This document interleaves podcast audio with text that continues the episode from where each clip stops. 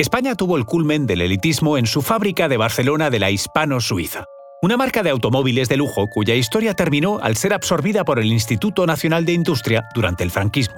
Sin embargo, la parte más interesante de su historia tuvo lugar durante la proclamación de la Segunda República y el inicio y el fin de la Guerra Civil.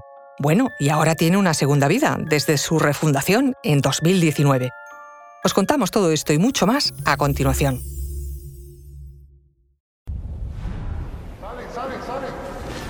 Conoce mejor al equipo que protege nuestras costas. Alerta en el mar, el jueves a las 10 un nuevo episodio en National Geographic. Soy María José Rubio, historiadora y escritora. Y yo soy Luis Quevedo, divulgador científico. Y esto es Despierta tu curiosidad, un podcast diario sobre historias insólitas de National Geographic. Y recuerda, más curiosidades en el canal de National Geographic y en Disney Plus. La proclamación de la Segunda República en abril de 1931, el inicio de la Guerra Civil en 1936, la victoria de Franco en 1939, en todos esos momentos tuvo protagonismo la hispano-suiza, el coche de lujo español al que pretendía imitar Rolls-Royce. En junio de 1904, los empresarios catalanes Damián Mateu y Francisco Seix, junto al ingeniero suizo Marc Birgit, constituyeron una sociedad llamada la Hispano-Suiza, Fábrica de Automóviles SA, a finales de ese año construyeron los dos primeros hispanos, como apodaban a sus coches. Costaban 14.000 pesetas, una fortuna en la época, y el fabricante solamente entregaba el chasis con el motor, pero sin carrocería, porque los clientes de la alta sociedad encargaban una a su gusto a su carrocero particular. El rey Alfonso XIII en aquella época era lo que se llamaba un sportsman, es decir, un caballero aficionado al deporte. Era además un gran amante de los coches, una de las grandes novedades industriales del momento recibió en 1907 un hispano de cuatro cilindros y 20 caballos. El rey quedó encantado. Sentenció que era el único automóvil que no se conducía como un camión. Pronto se convirtió en el mayor propagandista de la marca. Su ejemplo sería seguido por la realeza de medio mundo, los reyes de Suecia, Rumanía, Egipto, el Shah de Persia y una plétora de príncipes y aristócratas como el príncipe de Mónaco y Lord Mountbatten en Inglaterra, y por supuesto también celebridades como Picasso o Einstein. Alfonso XIII se convirtió en accionista, llegando a poseer el 8% de la empresa. Pidió que construyesen un deportivo de lujo, dando así lugar al modelo Alfonso XIII en el año 1911, las dos carreras más prestigiosas de Europa, el Grand Prix de Ostende y la Coupe de Loto de Boulogne-sur-Mer, fueron ganados por Hispano-Suiza. Y en 1921 fue el propio Alfonso XIII quien ganó la carrera de la Cuesta de las Perdices, estableciendo una nueva marca al volante de su hispano torpedo H6. En 1924, el modelo H6C de 160 caballos se convirtió en el coche más rápido del mundo con sus 150 km por hora.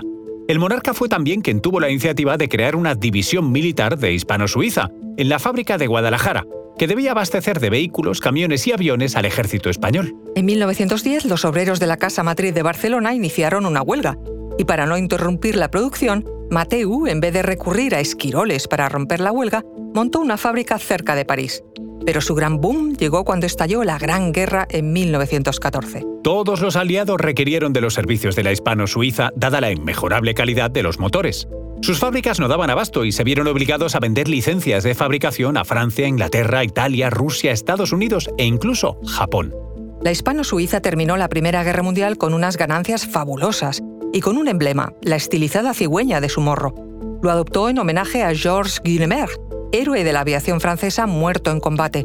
Volaba en un avión con motor hispano-suiza y tenía como mascota una cigüeña pintada en el fuselaje. Pero la historia del lujoso coche sigue teniendo protagonismo en el transcurso de la historia con H mayúscula. El 14 de abril de 1931, un hispano-suiza salió a toda velocidad por la puerta del Campo del Moro, el jardín trasero del Palacio Real.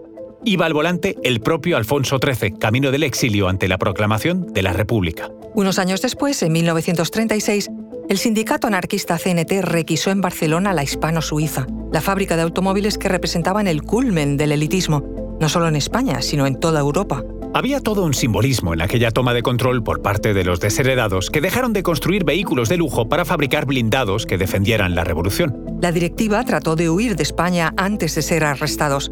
Sin embargo, el presidente de la empresa, Miguel Mateu, hijo del fundador, fue detenido en Gerona cuando intentaba pasar a Francia en busca de refugio. Salvó la cabeza solamente gracias a la rápida intervención del cónsul francés, porque Hispano-Suiza había contribuido a la victoria francesa en la Primera Guerra Mundial. Tiempo después, Mateu montó en Sevilla una fábrica de motores de aviación. De modo que, tras colaborar con la victoria aliada en la Guerra del 14, Hispano-Suiza se apuntó a otra victoria, la del bando sublevado en la Guerra Civil. No obstante, en la España republicana también se aprovechó la maravilla tecnológica que eran las fábricas hispano-suiza. Las fábricas que seguían siendo aprovechables se usaron para reparar y mejorar los motores de los aviones que había enviado Stalin para ayudar a la República. Otra vuelta de tuerca en la paradoja. En 1946, la hispano-suiza fue absorbida por el Instituto Nacional de Industria. El automóvil de lujo y prestigio español sería a partir de ese momento el Pegaso. Pero esa es otra historia. En cuanto a la hispano-suiza francesa, se terminó integrando en el grupo francés Safran, un conglomerado de industrias aeroespaciales, aeronáuticas, defensa, telecomunicaciones y seguridad. Hoy los automóviles hispano-suiza que dejaron de producirse en 1946 son cotizadas piezas de colección. Sin embargo, los herederos de la rama española de la empresa están haciendo un esfuerzo por relanzar la marca y mantener su imagen de prestigio, fabricando limitadas series de automóviles de gran lujo. Su pieza estrella es el hispano-suiza modelo Carmen, llamado así en honor a la nieta del fundador, Carmen Mateu. Tras más de 70 años de ausencia del mercado, la marca familiar hispano-suiza vuelve a entrar de lleno en la construcción de automóviles de lujo.